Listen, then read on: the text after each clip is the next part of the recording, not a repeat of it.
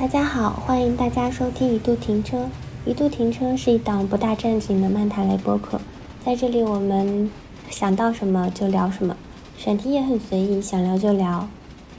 我是主播西木，我是雾川。我们先讲讲彼此上一次为什么跟对方讲对不起。跟对方讲？对啊。你有什么时候跟我说过对不起吗？有啊，我上次不是，我以为你一期播客不是没有加简介吗？嗯。哦，是的。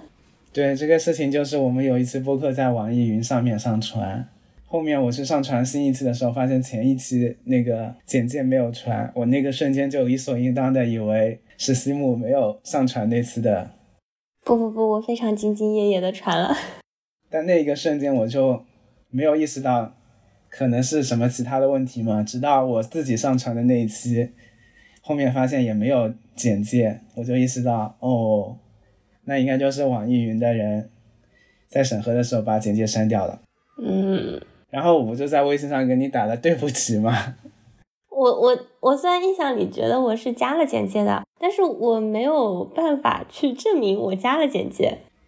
比如说那个瞬间，我跟你说你应该就是没有加简介，你那个瞬间是怎么想的呢？我先是回忆了一下，你说事实上没有，我那个时候想的是。哦，那我难道真的没加？哎呀，我没有检查一遍，好吧，那就认了吧。但是，然后向你道歉之后，这个事情好像也没有留在你的记忆里多久。我没没太在意吗？有些道歉和接纳好像就是一瞬间的事情，然后双方也并没有道歉，乃至于我跟你在微信上打对不起的时候，你还打的回我的是哈哈哈哈哈。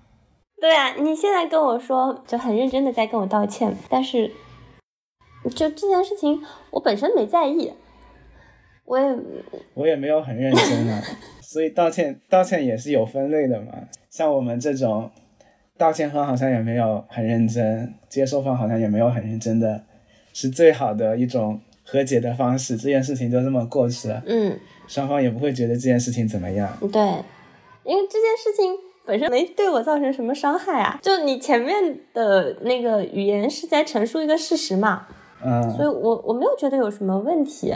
虽然说实际上我应该是写了简介的，但是我我会认为我没有去再检查一遍。嗯，那你呢？你什么时候跟我说过道歉吗？我想一想，我上一次应该是有一回去你那边玩的时候。后来不是你的室友回来了嘛？玩着玩着，我突然感觉到你的情绪好像不是特别好，整个状态有点低落。当时因为我们不是在玩那个胡闹厨房嘛，就你的分工这件事情跟你的室友达成了一致，然后我们一致认为你可能就在某个位置去。完成你的那部分工作，但事实上，嗯好，反正那一关过得不太顺利嘛。就我有点不太记得，我言语上是不是有一点觉得你没有按我们说的那个分工来做，所以才导致你那个情绪不太高。哦，原来还有这样的意思。后来有点晚了，我回家的路上，我还在想你情绪不太高的这个事情。所以我不是在路上的时候还给你打了电话，你有印象吗？我有印象啊，但这个好像……其实我当时是企图道歉，嗯，然后你告诉我不是因为我说了什么，就是你只是因为一直没过去这个事情。但虽然是这样子，我我当时还是为我的有什么不太恰当的语气，有一种那种哎呀对不起，我免责的那种心态在里面。嗯，那你就是那种对不起，如果我的语言让你受到了伤害，这不是典型的逃避责任型道歉吗？不是哎，因为我不知道你的情绪是不是因为我的言论，因为你没有给我直接的答案，只是我觉察到你的情绪不太对，比较就是有一点 emo。好吗？所以我们之前就道歉这件事情，突然想到了。我们生活中遇到的道歉和我们彼此经历的道歉，所以决定来好好探讨一下什么是道歉，还有我们为什么要道歉。决定了要聊道歉这个话题之后，我刻意关注了一下，我一天当中会遇到多少道歉的场景。被大家所熟知的，可能是在公共平台上一些明星、名人或者平台道歉。比如最近的话是，就是小红书因为它的那个滤镜的问题，然后去做了一个道歉。哦，那他是因为什么要道歉呢？是因为滤镜那啥了吗？嗯，小红书道歉是因为小红书上面的滤镜景点。把一些比较平凡的景点，因为加了滤镜、修了图之后，发表到小小红书上面去嘛。然后其他的用户看到了之后，就去到那个景点，然后发现事实并不是如此。对，所以小红书就发文向用户道歉，说不管经历了失望的用户，还是没有遇到照片的用户，我们都真诚道歉，并表示会将优化搜索，倡议避免过度修饰。包括其实我们时不时吃娱乐圈的各种瓜的时候，不也是会经历了一个明星被发现出了事情，然后开始道歉，到后面现在其实是变成嗯直接报警。嗯，我倒是觉得明星道歉这个有点奇奇怪怪的。为什么？因为他的道歉不能对你的生活有任何指导吧？但是。他们就很喜欢说：“哎呀，因为我占用了公共资源，或者说因为我辜负了粉丝的期待。”这种，其实这个时候我们就在想，就是他们道歉到底是出于什么样的目的嘛？嗯，以及我也会在想，作为吃瓜群众，我们到底在这场道歉当中得到了什么？小红书这个，我觉得小红书官方道歉还真的有点奇怪。就是娱乐圈会有那种，比如说一个明星，然后他的一群粉丝会一起做一些事情嘛，他们就会说这是粉丝行为，对，就不要上升到什么什么什么。那小红书这个不也是用户自己传了不真实的照片吗？嗯，一定程度上，嗯，因为这些照片它拍的很好，修的也很好看，所以小红书它毕竟是一个社区，对一些比较优质的内容，它可能会做。推荐呀，获得更多的曝光，那就会被更多的用户看到。其他的用户看到哦，这里这么好看呢，我也要去，我要去打卡。去了之后，发现非常的失望。当时他们的道歉里面是说会去优化搜索嘛，并且会去倡议避免过度修饰。但是我站在个人的角度，我觉得拍照修图这件事情是很正常的一件事情。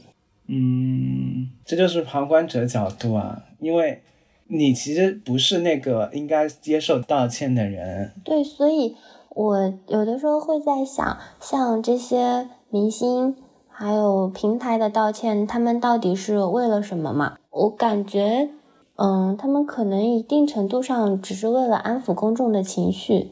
这里面其实很重要的就是道歉的他的受众到底是谁嘛？嗯，比如说。小红书的道歉目标肯定是那些因为受这种不正确的滤镜吸引到了景点，付出了时间精力的人嘛。嗯。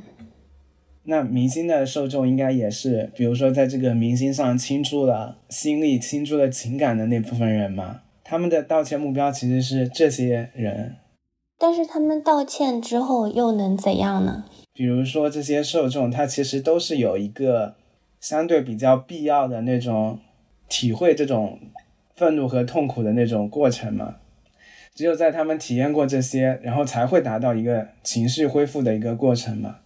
不然的话，如果说这个公众或者说这个明星没有出来说几句话，那可能这部分应该的受众，这部分粉丝，他其实一直都是在体验愤怒和痛苦的过程之中嘛。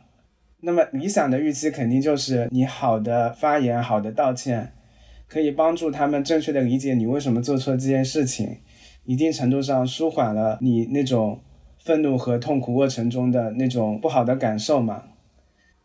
但也不是说这样道歉之后，这部分用户的情绪他就立刻就好了，这可能是我们作为旁观者没有办法体会和理解的一个过程。嗯，可能我不太会因为这样的事情有特别的愤怒或者怎样，有一些。他直接是做错了，他违法了，伤害到别人这种行为，我会觉得那这个人就应该被公开处刑。有的时候会有这种想法。嗯，被公开处刑就是给你道歉也不够了。嗯，他其实不需要给我道歉，因为我不是受伤害的那一方，所以我一直不是特别能理解明星和平台的这些道歉，因为他们的道歉让我觉得，嗯，就只是很官方，只是为了安抚一部分公众的情绪。我其实有去想过，他是如何安抚到这些公众的情绪。我我当时想的是说，这些明星名人或者平台，他们是属于一种相对比较高的姿态的，而粉丝或者说我们群众，嗯，两两边的姿态并不是特别对等嘛。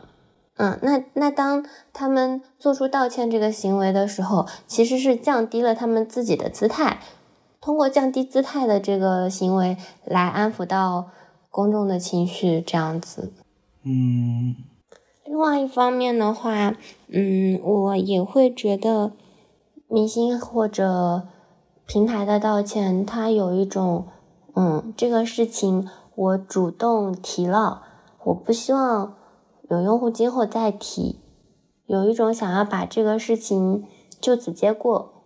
所以还有一个点就是。道歉的双方，他的关系是否对等吗？对。前两天不是说有一个新闻，就是说在疫情当中，有一个网友他因为疫情被隔离了嘛。嗯。他在酒店隔离的过程中，他自己在家里养的狗就被那种防疫人员直接破门而入扑杀了嘛。对的，我看到那个。我发现，就关于这种情况。他的官方词令其实是没有“道歉”这两个词的，他们的官方词令就是关于什么什么事情的通报。在这个事情的通告里面是说，这个网友所在的小区是防疫封锁区，需要对居家环境进行全面消毒吗？然后社区要求这些居民离家的时候不锁门，但是当防疫人员上门消毒的时候，发现家门已锁。他这也没有讲说防工作人员到底是有没有破门而入或者什么的，他就说在民警的见证下开门进行消杀，在没有和网民进行充分沟通的情况下，对宠物狗进行了无害化处理嘛。结论就是，街道办已经对相关人员进行了批评教育，调移了相应的岗位，并向当事人诚恳道歉，已经取得了这名网友的谅解。同时，该群众对疫情期间的防控措施表示理解。声明一出来，真的是引起了网上的轩然大波。道歉应该是一个双方共同经历的事情嘛？对，就是道歉，道歉的这一方应该表现出自己足够的诚意嘛？嗯。但其实，我说一下我的感受，在这则新闻里面，道歉的人是防疫指挥部的人，然后被道歉的人其实是。那个主人，所以他发送的是一则公告，不是一则道歉，我们就很难在这个当中看到他具体啊是如何道歉的。它相当于是一个通讯稿，没有什么感情色彩的。就这种道歉，其实是典型的那种指着对方道歉的这种道歉行为嘛，就是。比如说，我尽管对你的狗进行了扑杀，嗯，但是我把它美化成了叫做无害化处理，但是我也是根据当时的情况做进行了这样的行为。我已经让这个人离职了，并且向你那个诚恳道歉了，你还要怎么样？然后这样的结果就是，这个接受道歉的这一方他就只能表示理解，已经取得了这名网友的谅解。这个当中。比较不舒服的点在于，他一定要带上取得了网友的谅解。就如果说作为狗狗的主人是很爱这个狗狗的，这个狗狗被他们用用这样一种方式杀害，并且没有通知他，我我带入当事人的角度，我可以理解你是因为出于政策杀害了他们。但是我不会，我不会谅解你的。但是在这样的通讯稿里面，他似乎一定要带上取得了谅解才可以。好像没有取得谅解，就会嗯有一种我们没有达成和解，它有一点政治不正确的那种感觉。不是，核心的点是在于取得谅解这件事情就结束了。嗯就是取得了谅解之后，嗯，你们就不应该拿这个事情来说事了。嗯就是当事人都已经取得了当事人的原谅，你们还要怎么样嘛？就所以这个通报其实的受众就是广大的网友嘛。我已经做出了道歉，也取得了当事人的谅解，那这件事情就结束了呗。尽管我做错了，嗯，对，所以这就是我刚刚说的，就是这些公共平台，他们发道歉、发声明，其中有一部分目的，只是说，嗯，我已经做了我该做的，你们不要再提这件事情了。它很难让人感受到这个诚意在里面。嗯但是其实除了公共平台的这些道歉，我还有去观察了一下我们日常生活当中随时都有可能遇见的道歉。这几天而言吧，我就有遇到好几种道歉，有的是对我的，有的是对方正好在讲到他对某某事情觉得特别的抱歉，嗯哼，比如说，因为我其实是一个还是比较社恐的人嘛。前几天参加一次活动的时候，当时那个活动有一个阿姨参加，然后阿姨当时在群里面问了一下，说活动的地点具体在哪里。但是因为参加活动的那个报名的小程序上，包括整个群的公告里面都写的特别清楚嘛，我们一般就会认为，你作为一个成年人，你应该是会自己去看到底在哪里的，不应该再问一句。然后当当那个阿姨问的时候，活动的负责人呢就说了一句，好像是说了一句群公告还是小程序里面都有，就是嗯当然，他的他的语言也没有说很有不耐烦或者怎样，只是当后面他知道哦问的那个人是个阿姨，他觉得有一点点抱歉。然后当然，这个他也并没有道歉，他只是在陈述他当时内心比较抱歉的这种心态。因为其实很多时候我们觉得抱歉，但是我们不一定有机会去道歉，而且一句道歉似乎又显得太过郑重其事。嗯，所以道歉分很多种啊。嗯有你说的这种比较困难的，你伤害了别人的情绪，嗯没有那么容易说出口。但是有些道歉其实就很容易嘛，比如说你在地铁上踩了一个人的鞋子，嗯我们踩到对方鞋子那一瞬间，那个道歉可能就已经蹦出嘴了。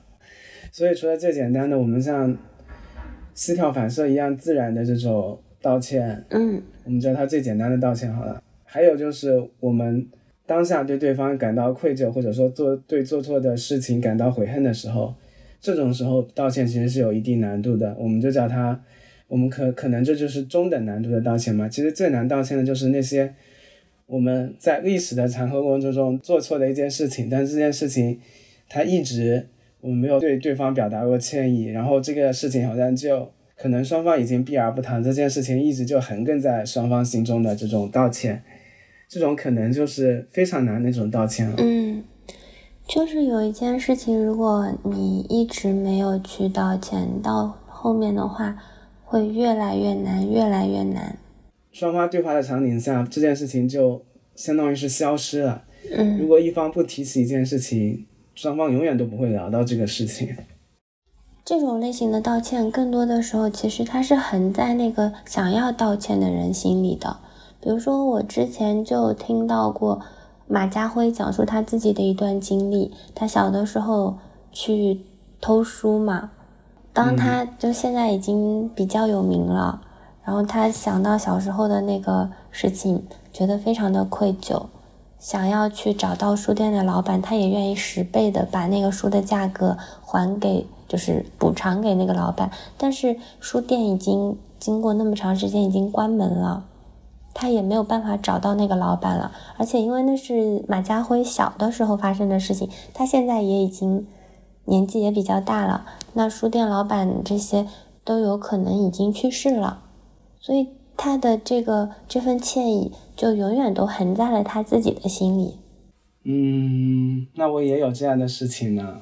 嗯我小时候去对面小卖部买东西，嗯有一次买东西忘记付钱了，后面就一直没有付，这个事情就一直横亘在那里。然后，然后小时候就一直去隔壁的另外一家店买东西，嗯然后现在那家店好像也还在我家对面，但是当我长这么大之后，我就不知道怎么再去开启这个话题了。我还记得那次没付的钱是一块五毛钱，嗯，这个事情其实真的非常非常的难，就你其实一直横在心里，但是对方可能已经不记得了。我经历过一次，别人对我的是横跨很长时间的一个道歉。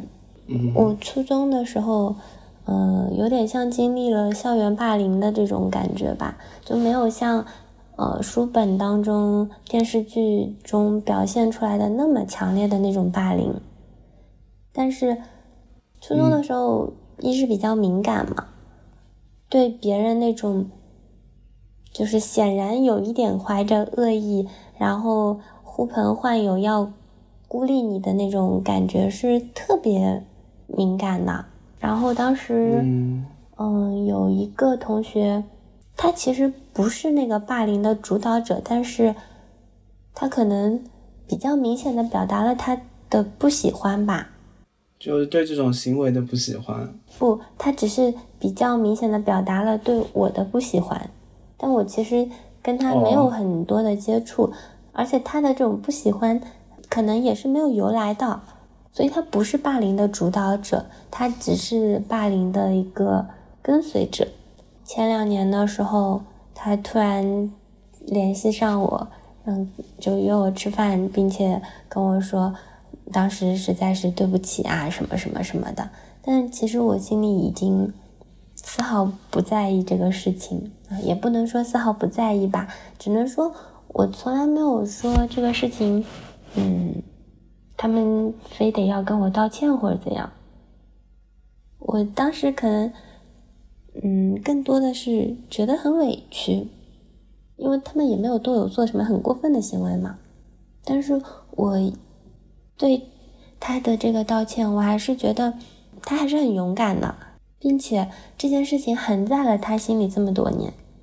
应该是说，这种道歉更多的是道歉的那一方他的一种内心诉求吧。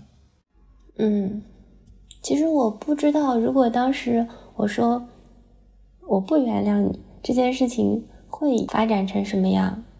你不原谅他的话，这个事情在他心中就是一个可能永远没有办法弥补的过错吧。尽管说他道歉了，好像也并不能把这段痛苦的回忆从你的心中抹去吧。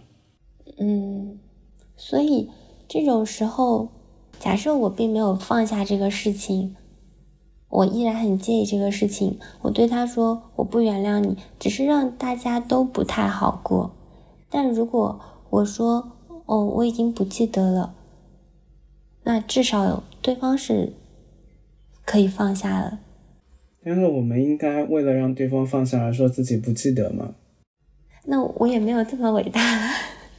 就是因为我们一直立场是互相转换的嘛，嗯在一件事情里面，我们是向对方道歉的人；另一个是场景里面，我们就是接受人家道歉的人嘛。对，在对立的场景下，我们的体验可能也会反作用于我们此刻的场景。比如说，我一直是一个直接向对方说明我犯错的原因和我的不做措施，嗯那么我可能也会更容易接纳到向我道歉的人他的诚挚和他的心意吧。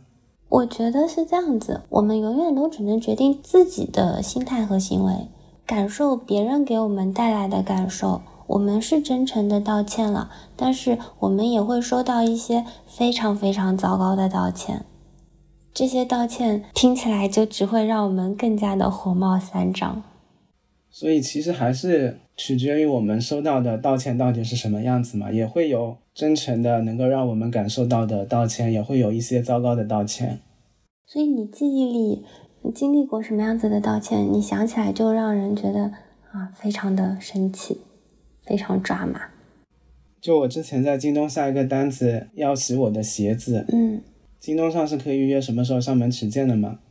有这么几个阶段，第一个阶段就是我预约的时间点到了，但是，然后那个系统上就把我的那个时间点调到了其他时间段，然后上面写着还写的是经过与什么取件人的沟通，我们把这个时间调到了这个时间点，嗯然后我就很很感觉很奇怪嘛，我就联系了那个取件的师傅，取件的师傅说他并没有收到我这个订单，我就只能联系平台客服，平台客服他就只是向我表达了歉，一直跟我说道歉道歉，然后让我很生气的是，他每次说这句道歉都会给我发一个玫瑰的表情，就是那种一朵玫瑰红色的，然后就只发这一个，嗯然后我说你能不能解决问题？他说我们会尽量解决的。然后我问他你们能不能告诉我具体的时间？他说我们不行的，但我们会尽量解决的。然后我们会尽量解决，每次我们会尽量解决，下面都会发一朵玫瑰，嗯我就很生气。嗯然后我就跟对方直接跟对方说发玫瑰并不能解决问题呢。然后对方说好的，然后之后的对话他就换换成了一个笑脸的表情，我就真的很无语啊，因为他又不能给我解决问题，又只是一味的表达他很抱歉，但是也没有解决方案。他其实就是非常典型的在逃避责任，他并没有说认真认真的在跟你道歉，想要给你解决问题，他就是就是在逃避责任。就会很糟糕啊，然后糟糕到我觉得玫瑰花的表情都很糟糕，当然笑颜的表情也很糟糕，反正就让人很生气。我现在回想起来也会觉得，我就永远不会用京东洗鞋子了。所以其实一次非常糟糕的抱歉，就会让你觉得，甚至有一种全盘否定他的那种感觉。对啊，一个只会发玫瑰花的平台能有多厉害？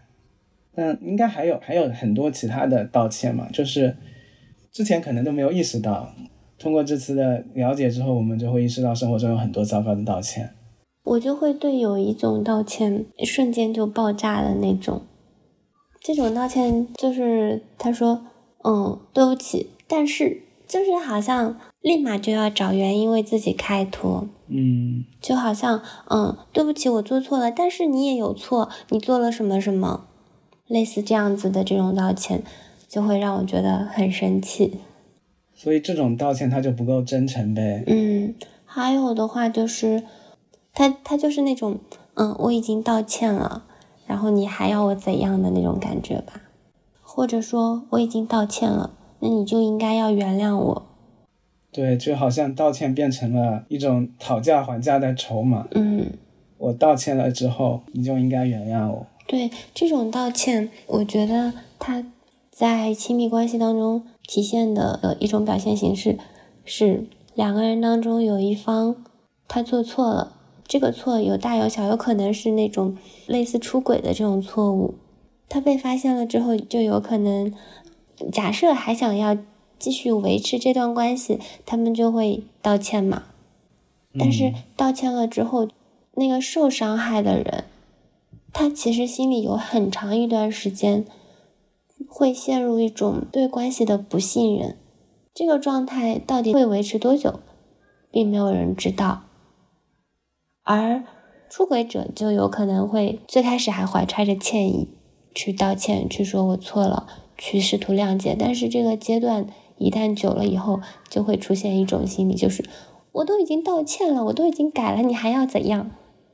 嗯，这种其实就是可能在道歉方他的心目中，道歉和情感修复的事情在说出对不起之后就已经结束了，但是在接受道歉的那一方，他需要很长的时间来从情绪当中恢复过来。对，还有一种，我们其实经常会在网上看到，就可能一对男孩子和女孩子，然后呢，他们俩发生了争吵之后，男孩子说对不起，然后女孩子就会说，那你错哪儿了？男孩子说对不起，让你生气了。这种道歉，你站在旁观者的角度，你会觉得有点好笑。但是，当我们处在这样子一段关系当中的时候，就又可能会发现，这种道歉真的可以接受吗？就我们应该为造成情绪的原因道歉吗，而不是对结果进行道歉吗。他甚至不是对结果道歉，他 这种有一种为了道歉而道歉，就一种没有道歉到点子上的道歉呗。对，而且你讲到这里的时候。我已经有几次无意识的道歉，因为我一边在跟你沟通这个事情，在发现有一些误解的时候，我就下意识的去做了道歉这个行为。但这个时候，其实我也没有做更多的后面详细的说明。但其实处于那个情景下的时候，你会明白我为什么说这个话。嗯，对啊，所以就只有对方充分理解的场景下，道歉才是有效的。对。所以，什么才是好的道歉？你会接受什么样子的道歉？我觉得对我而言，一个人道歉，一个就是他要直接明确的说出他为什么事情道歉，嗯，然后他告诉我为什么他会做这样的一件事情，然后他会怎么做来去解决这样一个事情，以避免之后还对我造成伤害或者冒犯之类的。就我个人的话。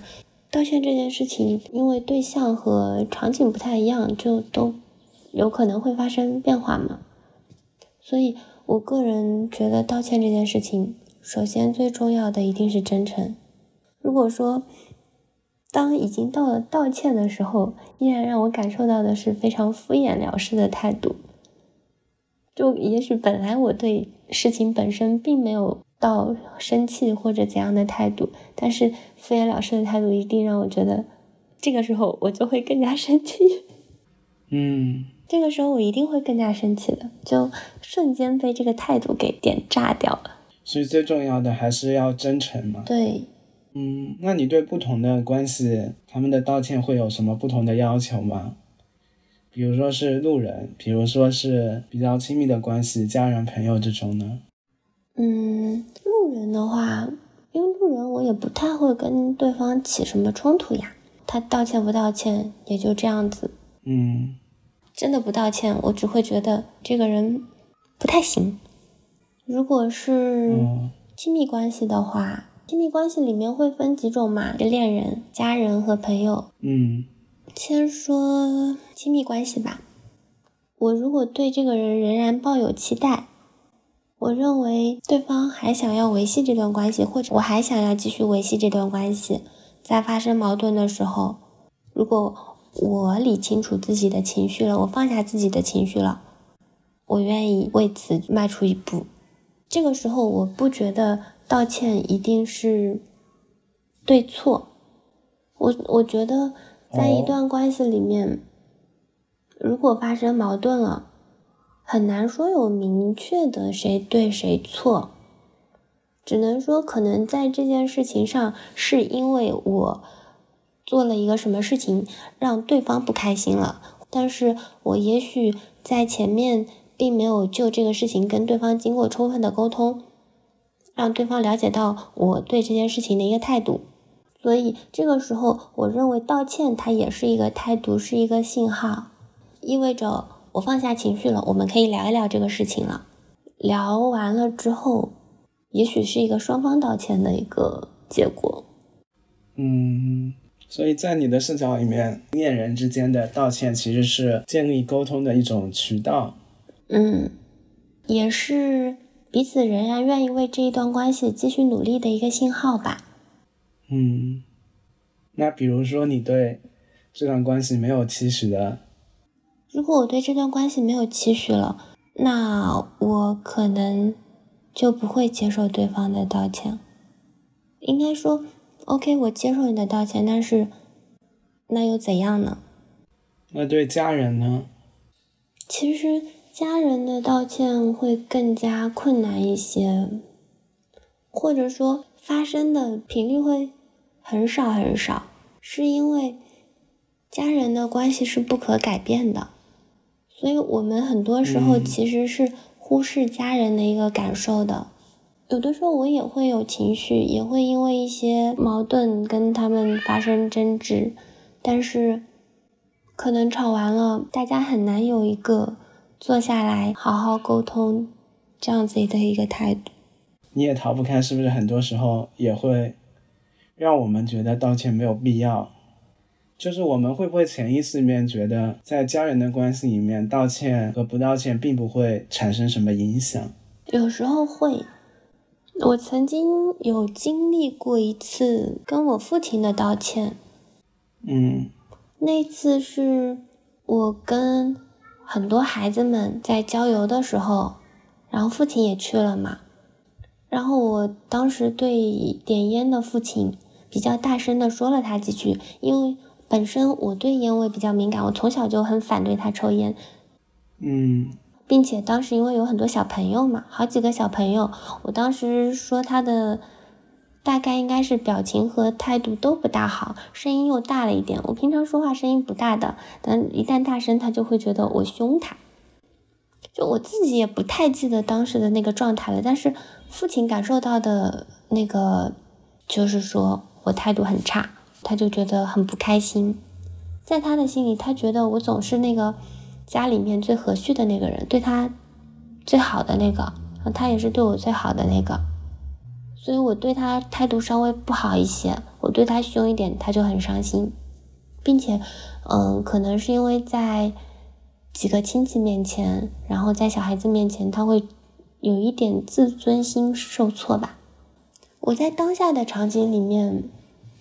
我没有觉得我做错什么，但是后来回家了以后，因为我会因为我让别人的情绪不好这件事情，而自己觉得不太舒服，所以我就给他去了电话道歉。他那个时候告诉我，嗯，没事的，只是因为他觉得他在家里是最宠我的、最疼爱小女儿的，我当时的态度让他觉得很难过。嗯哼，但其实他自己的情绪也已经消化掉了。虽然是这么说，我我还是会觉得，人是需要一个道歉的。受伤的人总是需要一个道歉的，哪怕他们是家人。嗯，我觉得道歉它像是一种信号，就代表说我看到你了，我看到你的情绪了。哪怕你不觉得自己真的做错了什么，但是为了去安抚一下对方的情绪，因为在有的事情里面很难判断对错吧，尤其是像态度这种事情上。当然，在他说了以后，我也会更加注意一点。虽然有的时候我也会被他的一些态度弄得特别生气，因为我我会告诉他为什么他这样子做让我不开心了，让我。开始有点急躁了，但如果他无动于衷，这个时候我不太会再为此而去道歉，因为我会觉得这个关系也是双向的。如果你看不到我的情绪，我很难去照顾你的情绪。我记得讲到家人，我就想起我妈之前向我道歉的有一次，嗯，就是过年回家的时候，我跟我妈在聊七聊八什么的。然后我妈就跟我说什么要早点结婚啊什么的，我就说那早点结婚的目标是什么呢？然后我妈她潜意识里面可能就觉得，如果要生孩子就要早点结婚啊什么的。然后我就跟她说，我并没有打算要生孩子什么的。那天晚上就聊了很多嘛。我的思考方向就是我并没有意识到生孩子有一个让我非常向往的生活的感觉嘛。然后我妈那天好像。那天晚上也没有觉得什么样，也没有说什么嘛。我事后知道她悄悄跟我姐聊了一些话题。嗯，我妈就问我说：“是不是因为她小时候对我的关注不够多，所以让我觉得作为一个孩子很不幸福啊什么的？”嗯，那个瞬间我的感想就非常多，就他好像是在为我现在的情绪感受，或者说觉得我。对于自己童年的回忆不是很幸福而道歉。嗯，我觉得你你妈妈已经是非常了不起的那种妈妈了，她能这样子去想这件事情。然后我姐说，我妈那天晚上都没有睡什么觉啊什么的，在她视角里面和大家不一样的这种思维有点奇怪嘛。嗯，她就会从自己身上找原因，她就会觉得可能是可能是他。的过错，嗯，造成了这个结果，但是他也没有办法佐证或者什么的，然后他就只能这么向我道歉。其实，我曾经在豆瓣的一个话题里面有看到过那些父母对你的道歉时刻，因为在中国，其实大多数情况下，父母是不太会去对孩子道歉的，很少很少。所以我觉得你妈妈已经是非常非常会站在。孩子的角度去思考问题的母亲，嗯，对，就是在比如说像长幼有明显区别的社会结构里面，可能道歉方和接受道歉方他那种这种层级关系就特别明显嘛。就是在家庭这种社会结构里面，好像很少有长一辈的人需要向年轻这一辈的道歉这样一种行为。对。包括我当时在这个小组里面去看这些时刻的时候，大多数是人都会觉得，竟然还有这样子的时刻。就现在不是会有很多人觉得，嗯，所有的不幸都是因为童年不幸，就造成他后面人生当中对很多事情没有办法和自己和解。也并不是说所有现在的不幸都是因为童年，只能说那些童年幸福的人。父母更加愿意站在孩子的角度去思考的人，他们也许会过得更幸福一些。嗯，我记得我当时看这个话题的时候，有被一些人说出来的这个时刻感动到。嗯，比如说有一个时刻，他就是说妈妈道歉从来都不是说对不起的，他想要主动和好的时候，就会笑眯眯的跟我说，要不要一起去超市呀？因为。道歉这个事情，并不一定需要通过语言来表述。像上面这种的话，他会更日常一些。很多时候，可能我的爸爸妈妈或者我的姐姐，他们有时候也不会跟我道歉，但是他们会好像过一段时间就若无其事的，这个事情似乎就过去了。但是，嗯。这个人他写出来，我觉得他是感受到了他的母亲有一些愧疚在里面，然后他接受了这个和解，所以我认为这个是挺感动的。另外还有一种就是真的是非常可爱的父亲，那个人写的是说，有一次放假回家和爸爸站在一起吃蛋糕，我跟爸爸说：“爸，你知不知道现在网上流行一句话？”父母在等着我们说谢谢，我们却在等父母说对不起。我爸说：“我有什么对不起你的吗？”我说：“有啊，我小时候有一次发烧，不乐意吃药，把胶囊里的药洒在地上了，你特别生气，从地上把药弄了起来，掺上水给我灌，苦死了，我嗷嗷的哭。”爸爸说：“有这回事吗？我都忘了。”我说：“你都不记得了。”爸爸这个时候笑眯眯的说：“那对不起哦。”会让人有一种觉得很温馨的那种，他记得的这件事情，应该也不至于真的造成了他的童年阴影或者怎样，但是在这种场景下非常轻描淡写的，他把这个事情说了出来，他爸爸又跟他说了对不起，就站在我的看起来的那个角度，就他们还是很很快乐的。很轻松的这种状态吧，没有说弄得特别沉重，但是在整个话题里面看到的更多的是那种，可能父母小的时候，因为也不会特特别考虑，或者说应该是站在自己的角度去为孩子考虑，然后造成了孩子的一些不不开心。然后就有有的人就说，我一直在等道歉，但在我等到的时候，内心毫无波澜。终于明白，道歉无法弥补过去。我不恨他们，也不爱他们。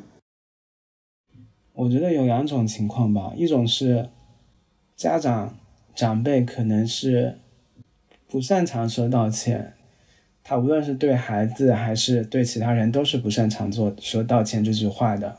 那他可能就会是那种用行动来表示道歉的，还有一种行为就是可能家长碍于这种层级结构，就是他也是被别人教育的说，长一辈的人不能跟孩子说道歉，就是会有这两种情况。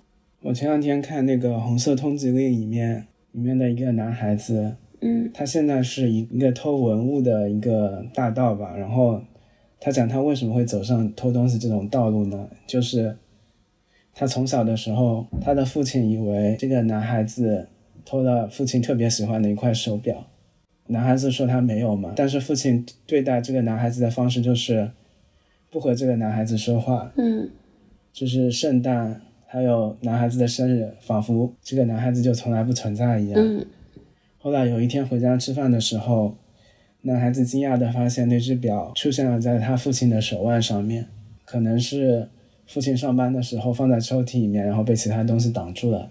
这个时候，男孩子在那个场景可能就会期待父亲跟他道歉，或者跟他聊他的圣诞，聊他的生日嘛。嗯但是在那个自序长大之后的自序里面就说，但是我的父亲从来不道歉，他就只看着我的眼睛说今天在学校怎么样。嗯后来那个父亲也就一直问他今天在学校怎么样，孩子就从来也不回答他。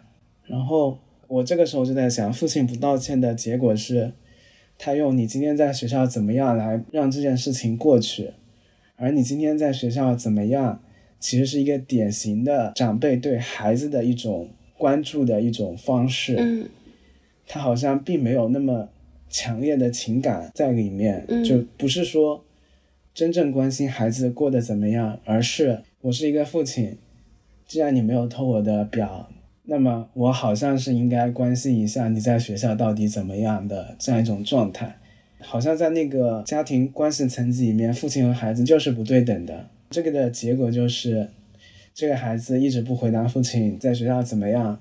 父亲就在第二周把孩子送到了寄宿学校，这个孩子长大之后就变成了一个偷文物的大盗啊什么的，当然不一定有联系，只是说他会一直记到现在，就是他父亲以为他偷了他的表，但是他没有这件事情，以及他的父亲从来不道歉。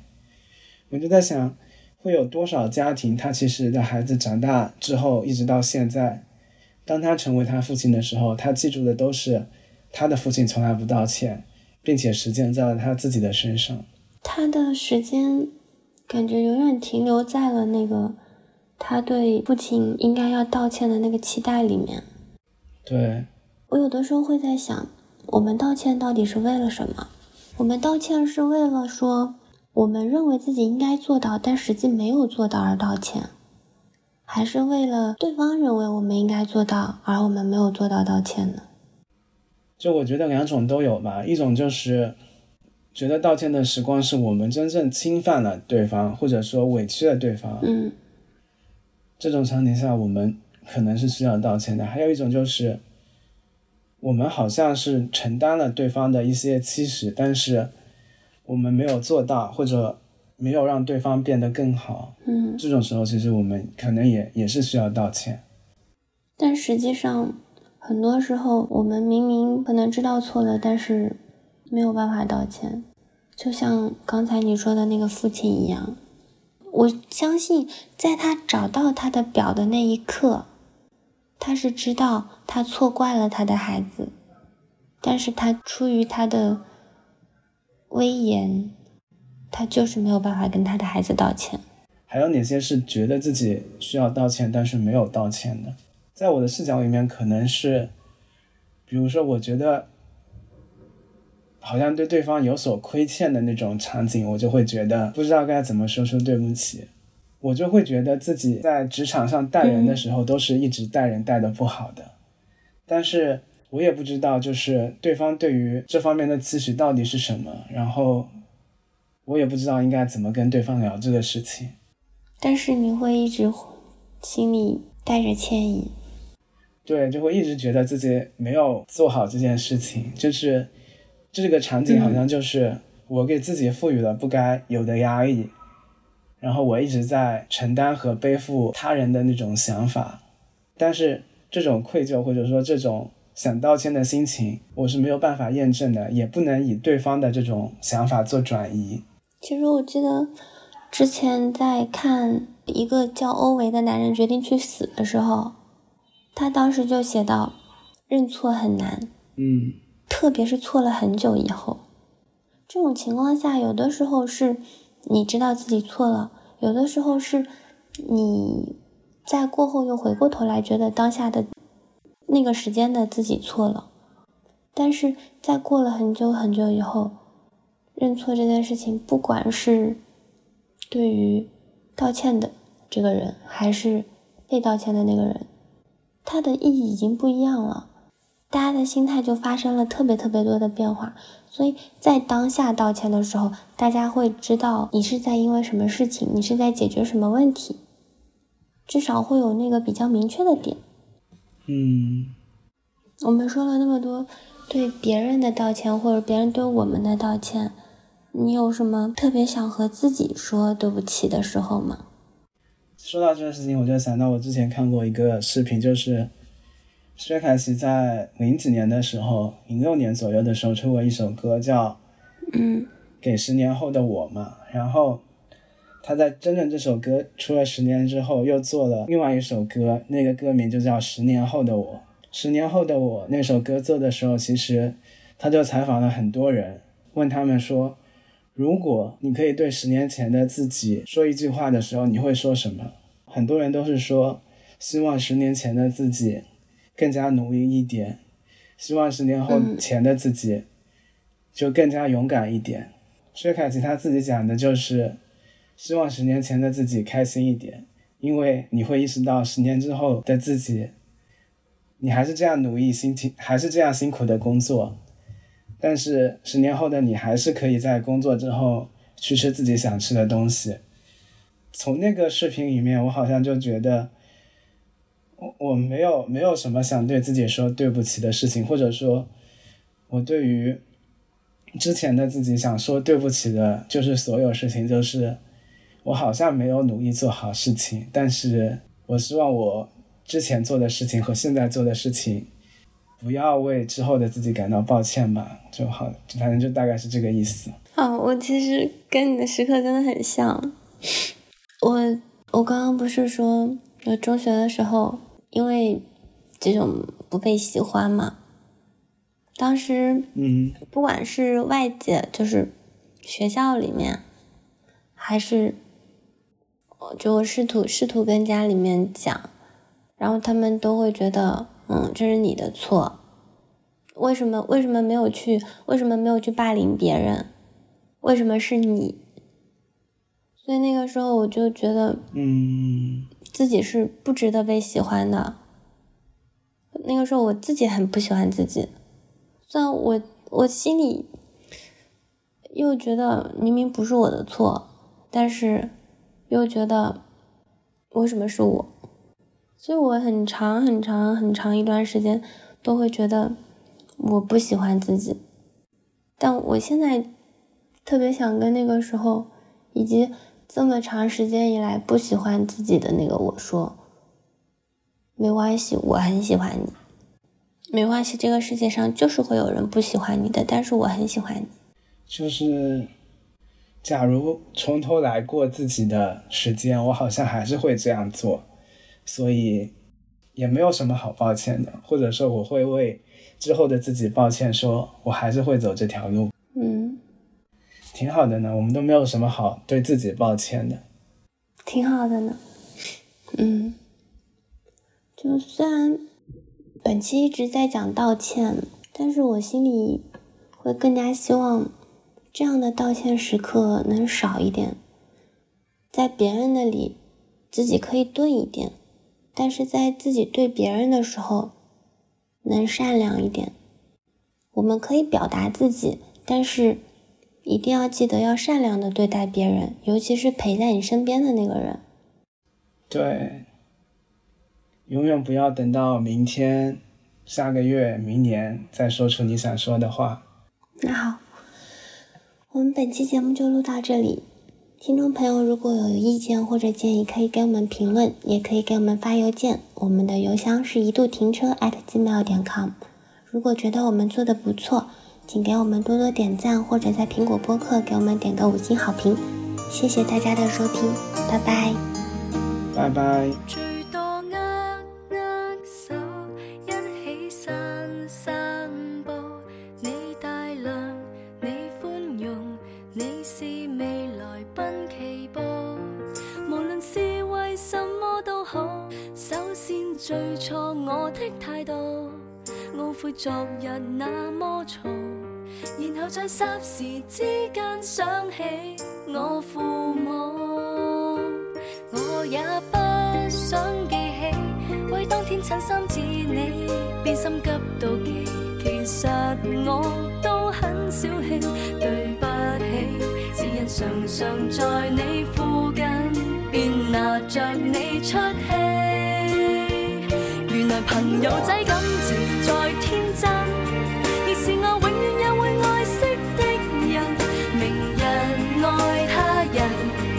记住学会不要紧。原来朋友比恋人更高分，亦让我开始懂得不记恨。若大家都敏感，我更要永远记得拒绝再因小事怪人。为何没有这条校训？